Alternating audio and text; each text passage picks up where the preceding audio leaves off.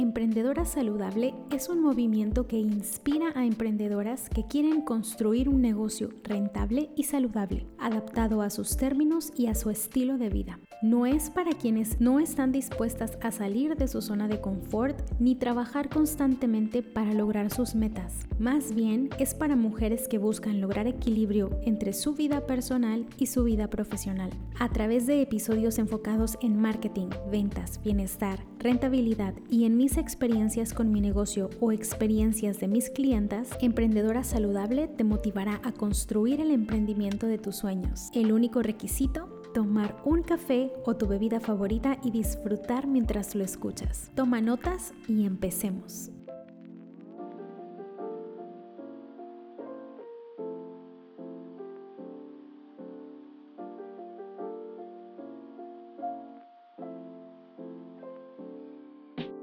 ¿Qué hace mejor persona a una emprendedora?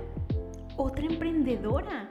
Y rodearse de personas con los mismos valores, mentalidad o maneras de ver la vida. Esto nos hace más fuertes, porque es mejor llegar al éxito acompañadas en vez de llegar solas. Y para llenarnos de inspiración voy a conversar con emprendedoras y amigas que tienen un mensaje que compartir y consejos para lograr las metas personales y profesionales que queremos disfrutar. Prepárate para este espacio de inspiración y bienestar dentro de Emprendedora Saludable llamado Episodios con Amigas.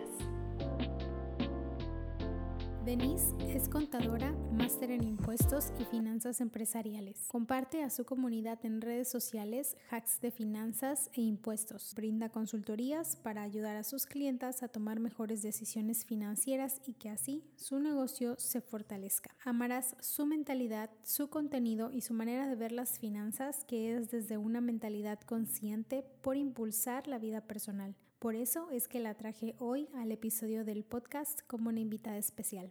Y por cierto, si quieres profundizar más en el tema de las finanzas, te recomendaré un episodio en donde entrevisté a mi amiga Isis Carus de Finanzas Color de Rosa. También hablamos sobre el buen manejo de las finanzas personales. Te dejaré el link en las notas del podcast para que lo escuches. Hola emprendedora, ¿cómo estás? En esta ocasión tenemos como invitada a Denise, ya la escuchaste en la introducción, y me encanta tenerla aquí porque estaba yo deseosa de poder volver a hablar en el podcast de este tema sobre las finanzas. Considero que es indispensable un buen manejo de las finanzas y sobre todo que una emprendedora pueda tener noción de de qué manera se pueden utilizar o administrar bien porque así nos aseguramos que nuestro emprendimiento sea mucho más estable y sobre todo rentable. Entonces, bienvenida Denise, ¿cómo estás? Hola, muchas gracias. Muy feliz de estar aquí y de compartirles a todos la información acerca de las finanzas y el SAT. Oye, pues me encanta que podamos compartir a las emprendedoras sobre el tema de las finanzas, los impuestos. Vámonos de una vez directito a la parte fuerte. ¿Tú tienes experiencia trabajando con emprendedoras? Me encanta que en tu lema y lo tienes en tus redes sociales con un hashtag que dice pierde el miedo al SAT. Entonces, ilústranos y cuéntanos, en tu experiencia, todo lo que has trabajado con emprendedoras, ¿por qué le tenemos miedo a los impuestos? O sea, ¿cuáles son estas ideas o estas creencias que de repente nos paralizan? ¿Qué sucede entre, entre emprendedoras en nuestra mente? Sí, pues sí, sí, realmente trabajo mucho con, con emprendedoras, con personas que tienen ideas de desarrollar un proyecto o que ya tienen un proyecto y no saben qué, camión, qué camino, qué acciones tomar, ¿no? Referente a los impuestos y a las finanzas. Es muy común encontrarnos con ideas, ¿no? Creencias referente al tema de, del SAT, creencias que muchas veces es como, bueno, me platicaron que si yo me daba de alta iba a pagar muchos impuestos. Me dijeron que si yo formalizo mi negocio, en lugar de que tenga ventajas, voy a tener muchas desventajas, ¿no? Entonces, son como todos estos tabús o creencias que traemos, ¿no? Eh, realmente el, el, lema de pierde el miedo al SAT eh, se me ocurrió porque es eso, ¿no? O sea, es como dar información a las emprendedoras, guiarlas en el camino de formalizar. No es para únicamente estar en regla con el SAT, sino también tiene muchas ventajas, muchas ventajas en las cuales tú puedes darle una formalidad a tu negocio, traer clientes más grandes. Entonces, compartir información a los emprendedores, emprendedoras, tengan el conocimiento y entonces puedan perderle el miedo, ¿no? Siempre tenemos miedo a lo desconocido, entonces tener las herramientas que nos permitan perderle el miedo es tener el conocimiento, ¿no? Informarte, saber que, ah, bueno, me conviene esto y entonces de esta forma, con una asesoría o con una guía de alguien experto en el tema o que, o que se dedique a, este tipo de temas, pues puedo dar el brinco en mi negocio. ¿No? Puedo formalizar mi negocio y hacerlo que crezca. Tienes mucha razón porque, por ejemplo, me ha tocado caso con o varios casos con clientas que apenas están empezando su negocio. Entonces, normalmente eh, tienen la duda que para mí, por los años que ya llevo en todo esto, pues se me hace obvio, pero para algunas no que es, oye, Yus, pero para tener mi tienda en línea necesito darme de alta en el SAT. Oye, Yus, pero para hacer esto necesito darme de alta en el SAT como si fuera una opción, ¿sabes? Y no como un requisito parte de un negocio, porque pues entiendo, pues es que normalmente como que el comercio común es, bueno, pues a lo mejor me pongo a vender algo, pero pues no es necesario que esté de alta, pues porque me pagan en efectivo y tal, qué sé yo. En otras ocasiones es como, bueno, pues a lo mejor pasé de empleada a emprendedora y pues yo pues no, no sabía que tenía que hacerlo. Por ejemplo, solo lo hace mi patrón. Y luego ya cuando pasan al mundo de negocios, al mundo de emprendimiento, dicen, ay, como que no me gusta el asunto. O algunas le tienen el miedo a decir, bueno, pero entonces si emprendo y si ya lo hago de manera profesional y formal, pues ahora tengo que darme de alta y ese, esa expansión o ese crecimiento no me gusta. O sea, siento que hay como una resistencia a esa parte no la quiero hacer cuando es algo, pues es parte de un requisito, no hay opción en eso, pero como que hay esta, como esta parálisis de mm, mejor lo pienso, ¿no? En vez de decir, bueno, pues lo hago, va, sí, es parte de, ¿no? Pues lo que sigue, lo hago y, y vemos, ¿no? Sí, a mí me ha pasado mucho que la pregunta que más me hacen es, oye, ¿cuánto tiempo tengo que tener en mi negocio para que ya sea obligatorio darme de algo?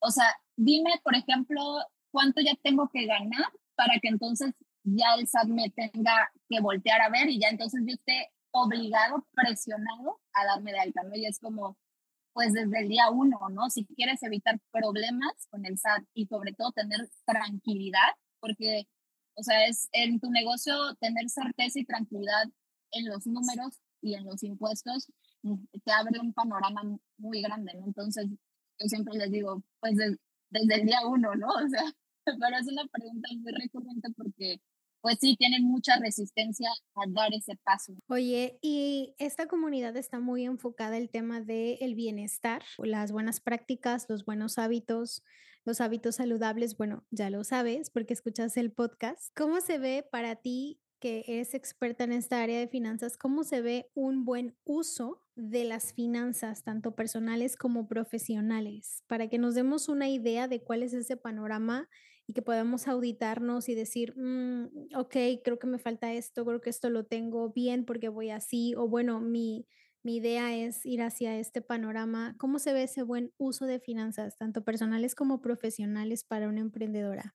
Principalmente eh, el buen uso de las finanzas de tu negocio tienen que ir separadas de tus finanzas personales.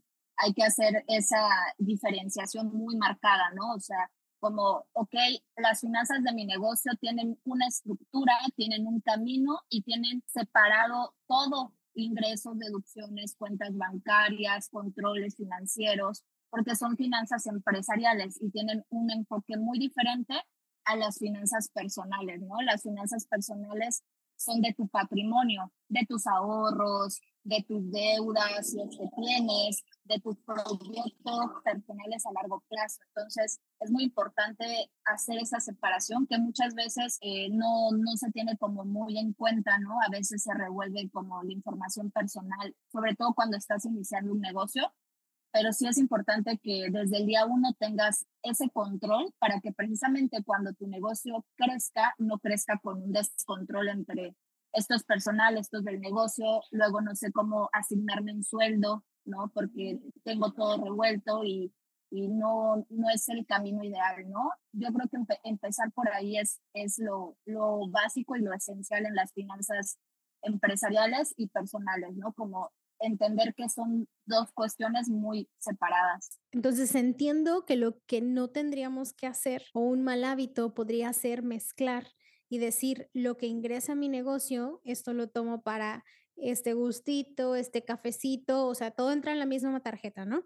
Para este cafecito, para este gustito, para tal, bueno, pues ahí tengo en la tarjeta, bueno, el negocio me da, bueno, el próximo mes voy a ganar tanto, voy a vender tanto, entonces yo puedo hacerme algún compromiso personal, o sea, esa mezcla es un mal hábito. Es un hábito que va a hacer que tengas descontrol y que utilices la cuenta de tu negocio como caja chica. Entonces, eh, eso nos va a llevar a que luego no sepas cuáles son las utilidades de tu negocio, así claramente la información, ¿no? Sobre todo un punto muy importante que muchas veces las emprendedoras olvidan o dejan como al final es el sueldo. Tú te tienes que asignar un sueldo, un salario como emprendedor. Ese sueldo o salario tiene que cubrir tus necesidades básicas, lo que tú utilizas de forma personal para vivir. Entonces, si tú te asignas ese salario y separas tus cuentas de las cuentas de mi negocio y las cuentas personales, entonces no tienes por qué, digamos, recurrir a la cuenta del negocio para poder pagar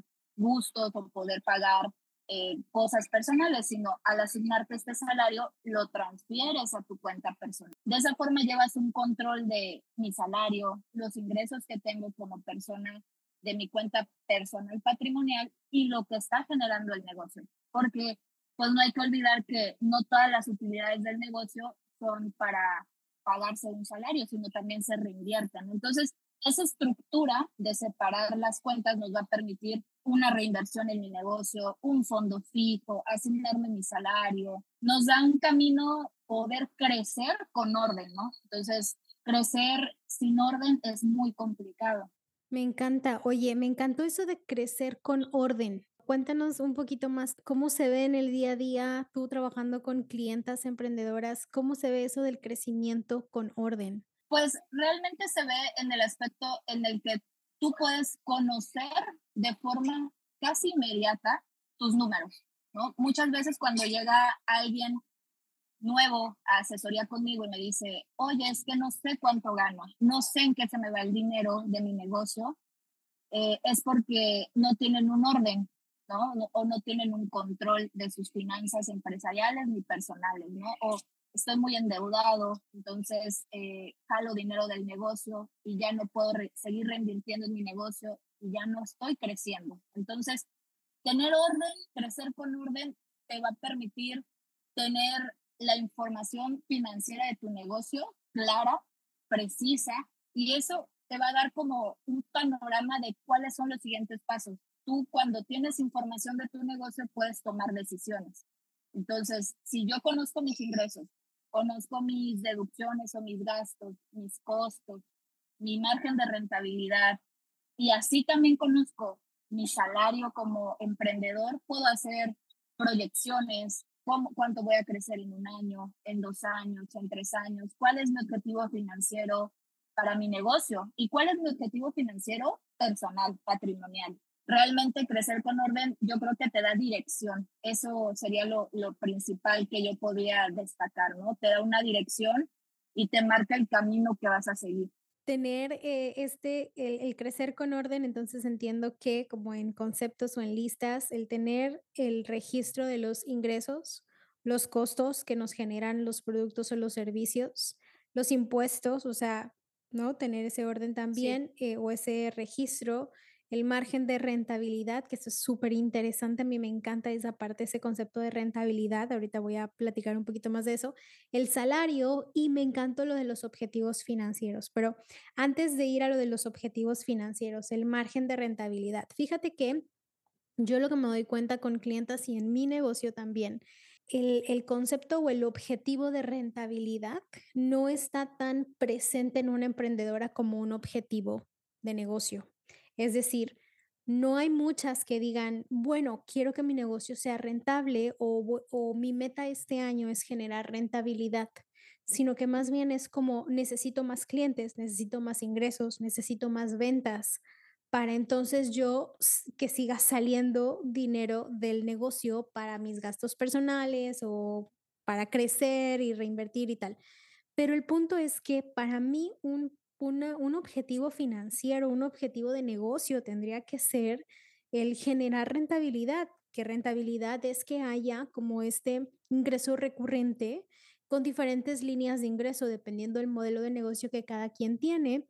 Y es muy interesante que varias clientas pues me lo han mencionado. Yo sé que yo dependo de un producto o de un servicio y pues eso no es rentable porque al final necesitamos generar diferentes fuentes de ingreso para que tengamos algo constante o si bien que tengamos algo rentable. Y también otra, otro concepto interesante dentro de la rentabilidad es que tengamos porcentajes, que no tengamos como un margen muy bajo, porque entonces lo que hacemos es que cuando damos descuentos, estamos ya poniéndonos en números rojos, por ejemplo, con los costos, ¿no? Bueno, es que si mis costos son de 200 pesos, por ejemplo, y doy un descuento, pues al final ese descuento lo, lo di por, pues, por la urgencia, la necesidad de ya querer vender algo y no me di cuenta que estaba tocando mis costos y al final no me salió tan rentable como yo, como yo pensaba, ¿no?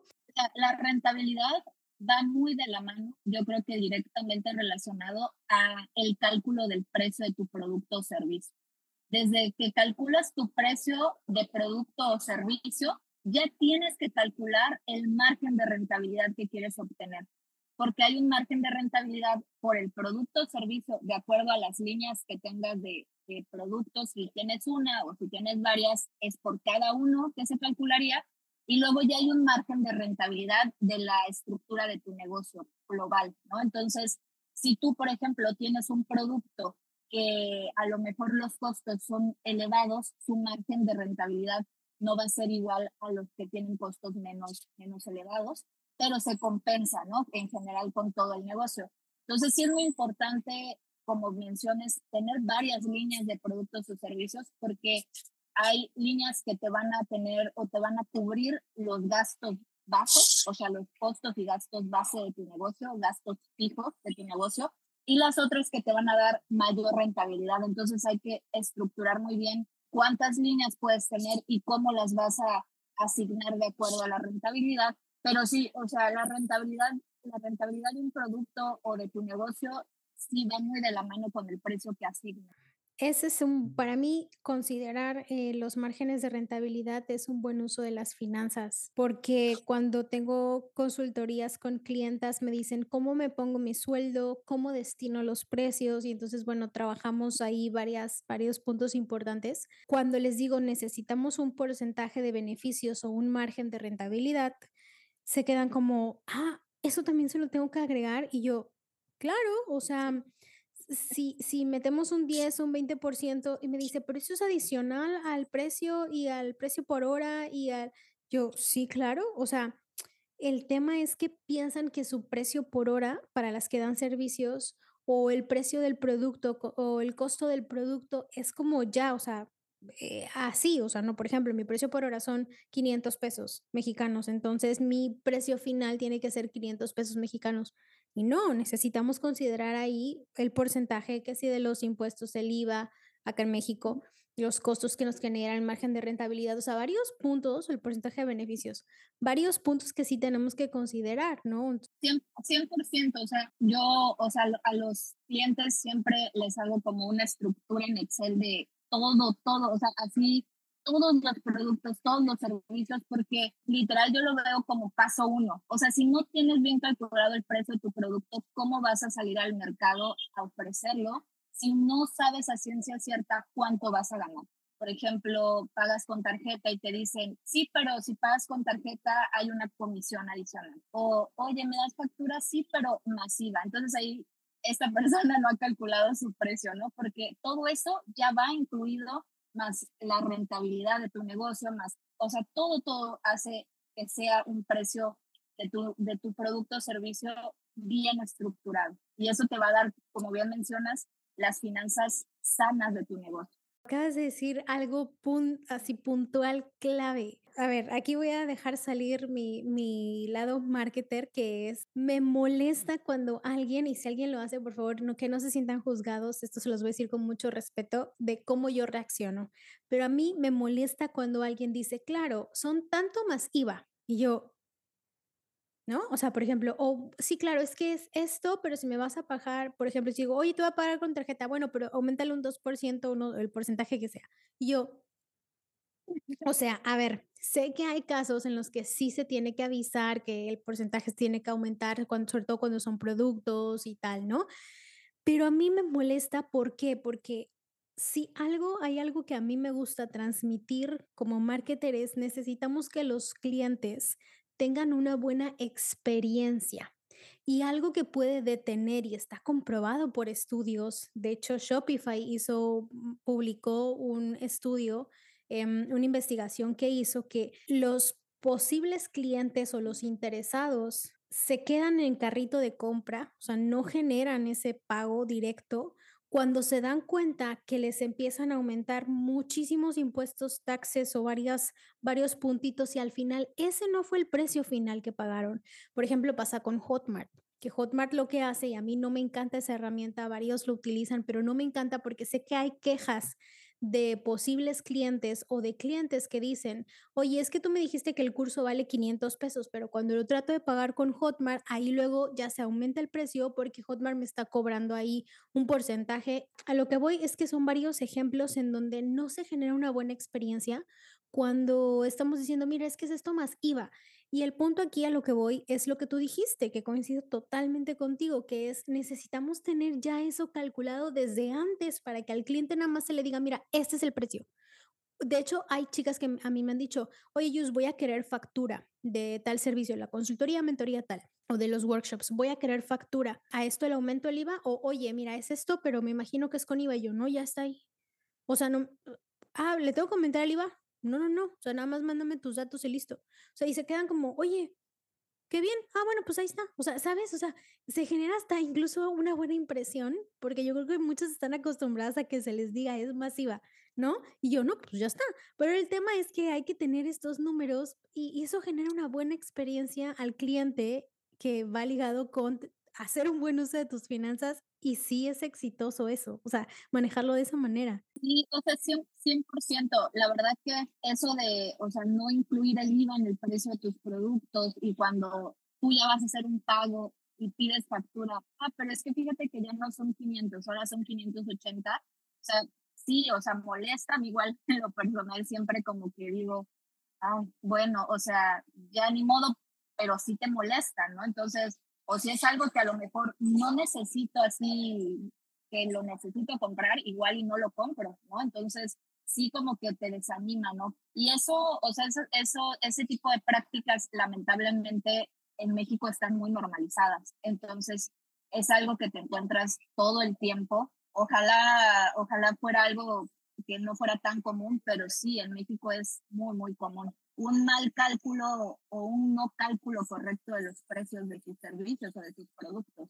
Sí necesitamos prestar atención y si hay chicas que ya lo hacen, qué bueno, las felicito, porque para mí no solamente es como tienes, como dices tú, creces con orden, sino también incluso hasta generas una buena impresión a tus futuros clientes y puede ser que por ese factor eh, hay alguien que diga, va, lo compro, ¿sabes? Por, por esa transparencia o ese orden, porque creo que eso se transmite, se transmite como esa, ese orden o esa transparencia, ¿no?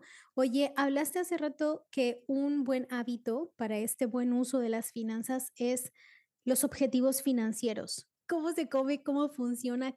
Objetivos financieros siempre recomiendo eh, que las emprendedoras tengan objetivos de su negocio y objetivos personales. Hay objetivos a corto plazo, mediano plazo y largo plazo. Entonces, un objetivo a corto plazo es menos de un año.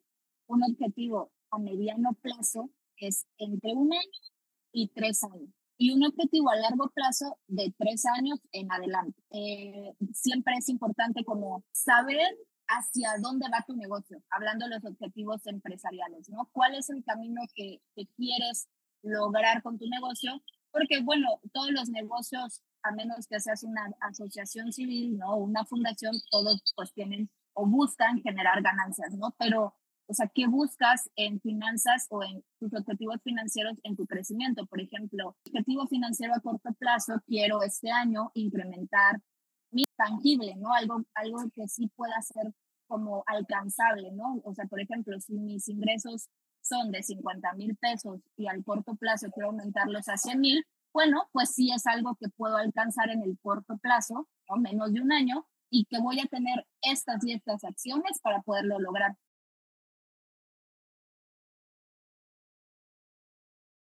Si me dicen, oye, es que tengo 50 mil pesos de ingreso, pero quiero subirlos a 7 millones, pues sí diría, bueno, creo que eso no está tan, tan tangible o tan real. Entonces, que nuestros objetivos financieros sean encaminados con acciones posibles que lo, me van a permitir lograrlo y con números. Y en finanzas personales puede ser, por ejemplo, quiero este año liquidar todas mis tarjetas de crédito, ¿no? A corto plazo.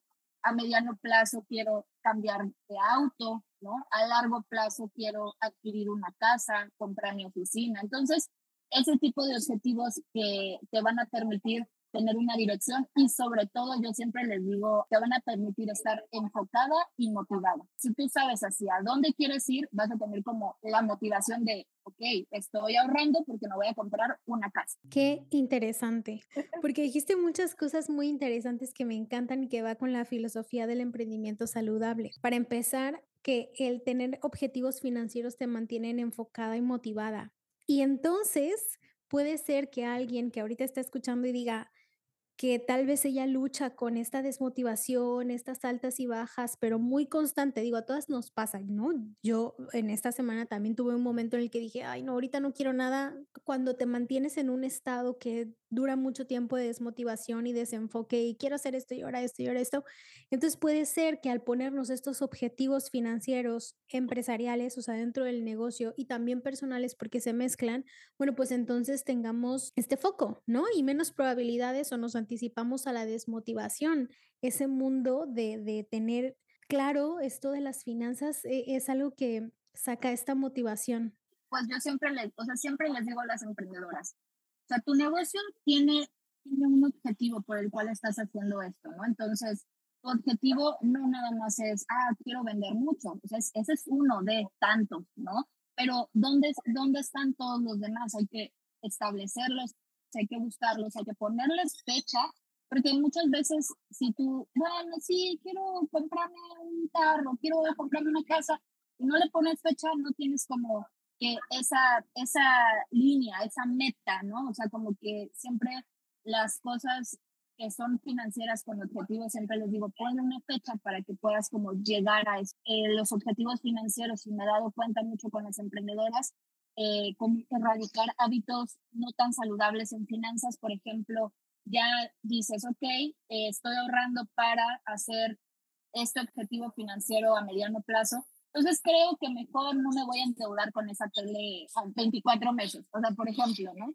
Estás enfocada y dices, ok, ya sé que quiero esto y que la recompensa pues va a ser mayor a que si me compro una tele o algo, por poner un ejemplo así, ¿no? Fíjate que me acordaste de algo muy interesante que es algo que tengo yo en la mente y bueno, Arturo y yo lo tenemos presente es mientras menos deudas, mejor. O sea, casi, casi tenemos un repelente para deudas cuando son deudas innecesarias, ¿sabes? Y que me van a alejar de mis objetivos financieros, como lo que acabas de decir. ¿Y por qué menciono esto? Porque yo creo que un objetivo financiero interesante que me gustaría retar a que, las emprendedoras lo hagan es que dentro de estos, de este Excel que vayan a tener o que tengan, agreguen un concepto de tener este ahorro para capacitaciones o para cursos o para formaciones que les ayudarán a tener un mejor negocio.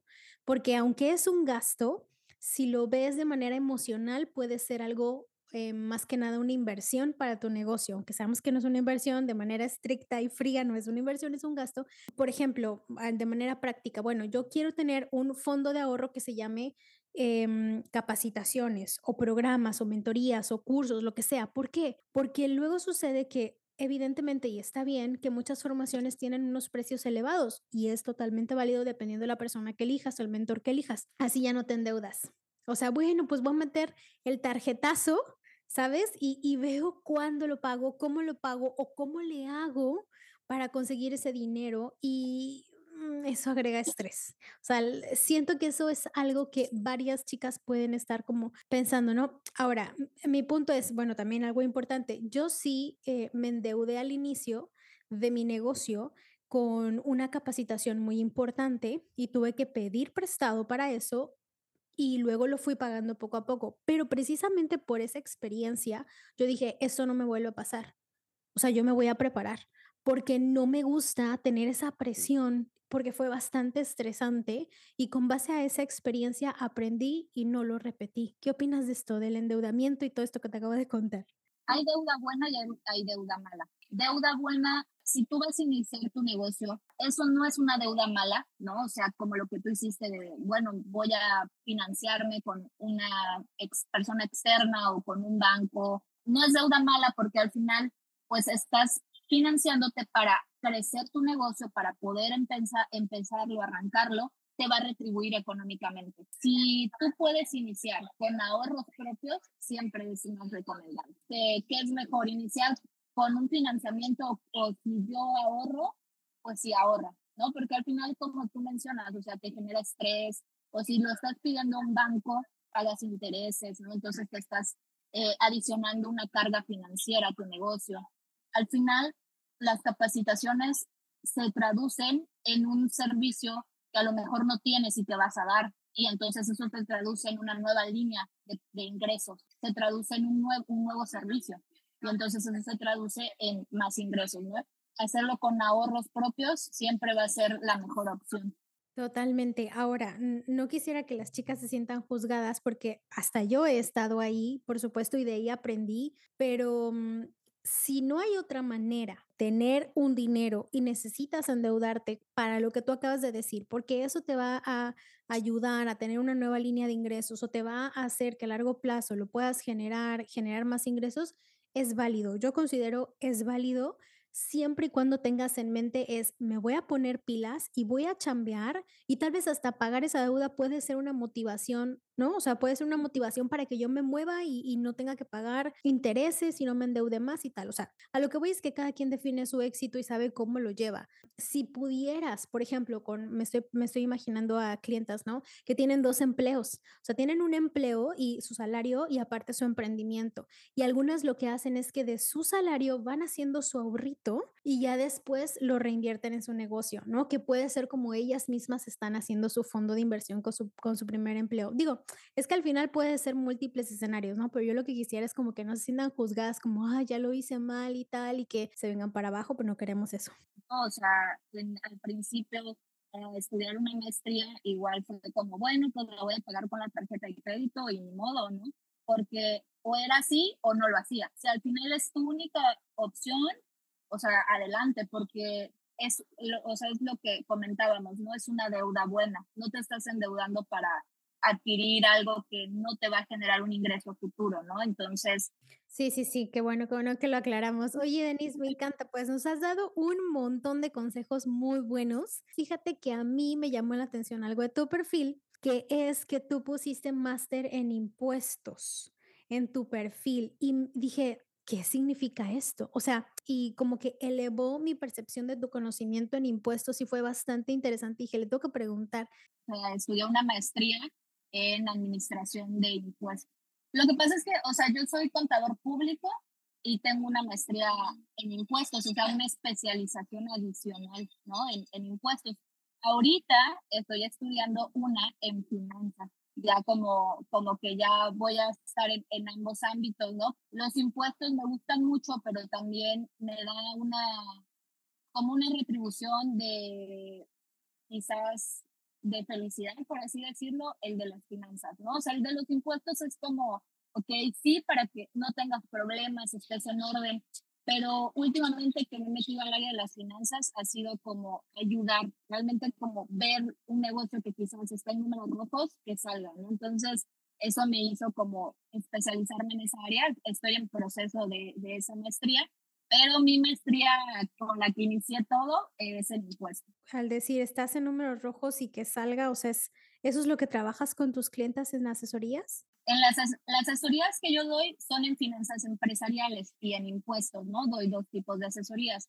Entonces, en impuestos es como, oye, ¿cómo me puedo dar de alta? ¿Cómo puedo hacer para bajar mi carga de impuestos? ¿no? Eh, ¿Qué puedo hacer para optimizar ¿no? mis deducciones? Entonces, estrategias fiscales es, es mi especialización también. Pero en las finanzas, yo me enfoco 100% en finanzas empresariales, o sea, punto de equilibrio, rentabilidad, margen de utilidad, payback. Finanzas empresariales muchas veces llegan conmigo porque no saben si su negocio es negocio. Y me dicen, es que estoy perdiendo, es que no tengo ganancias, es que mira, mis números estoy en rojo, ¿no? Entonces, ¿qué hago? Hago una reestructuración financiera para que su negocio sí sea negocio. Entonces, muchas veces, la verdad, falta de control en las finanzas, ¿no? Es creo que hasta ahorita no he visto un negocio así como tal que llegue y que yo le diga, ¿sabes qué? O sea, ciérralo. No es negocio, no es rentable y hagas lo que hagas no va a funcionar. Ni una sola vez me ha pasado. Veo el área de oportunidad y las cosas que hay que cambiar y tomar control y se reinvierte. O, o sea, obviamente no es inmediato, ¿no? Es como oye, vamos gradualmente haciendo estos procesos y cambios para que entonces en tres meses ya empieces a ver las utilidades de tu negocio. Eso a mí me da una satisfacción personal de, wow, o sea, ayudé a alguien a que su negocio sí fuera negocio y tuviera utilidades y me ha pasado que eso me ha gustado más que, la, que los impuestos, ¿no? O sea, las dos me gustan, pero las finanzas es como ves la, la, la ayuda ya de forma muy personal tu labor es analizar, ver así con lupa qué podemos mejorar para disminuir o prestar atención a un punto y entonces poder ahí recuperarse. Mi labor como marketer es generar estrategias para que eso se multiplique. O sea, eso es lo que estaba pensando ahorita que te estaba escuchando, me encantó. para Denise, una emprendedora saludable es... Es alguien que tiene las bases con el SAT y sus finanzas controladas. Pero me encantó esto, una emprendedora saludable es la que está en fin, está en paz con el SAT y tiene sus finanzas controladas. Y en orden, sí, claro. Denise, pues muchas gracias por estar en el podcast. No sé si para finalizar quisieras agregar algo más. Pues que estoy muy feliz de que me hayas invitado, muchas gracias y espero que todas las emprendedoras encuentren en todo lo que platicamos hoy algo que les sirva para su negocio y lo puedan aplicar. Sí, mi Instagram es DCR Contadores. Perfecto. Y si queremos una asesoría financiera, ¿dónde te contactamos? Me pueden contactar en Instagram, y me pueden enviar un mensaje, ahí siempre estoy muy activa Perfecto, Denise. Pues muchas gracias por asistir a este episodio. Ojalá puedas estar de vuelta más adelante. Gracias y también a ti, emprendedora, por escuchar hasta el final y nos escuchamos en el siguiente episodio.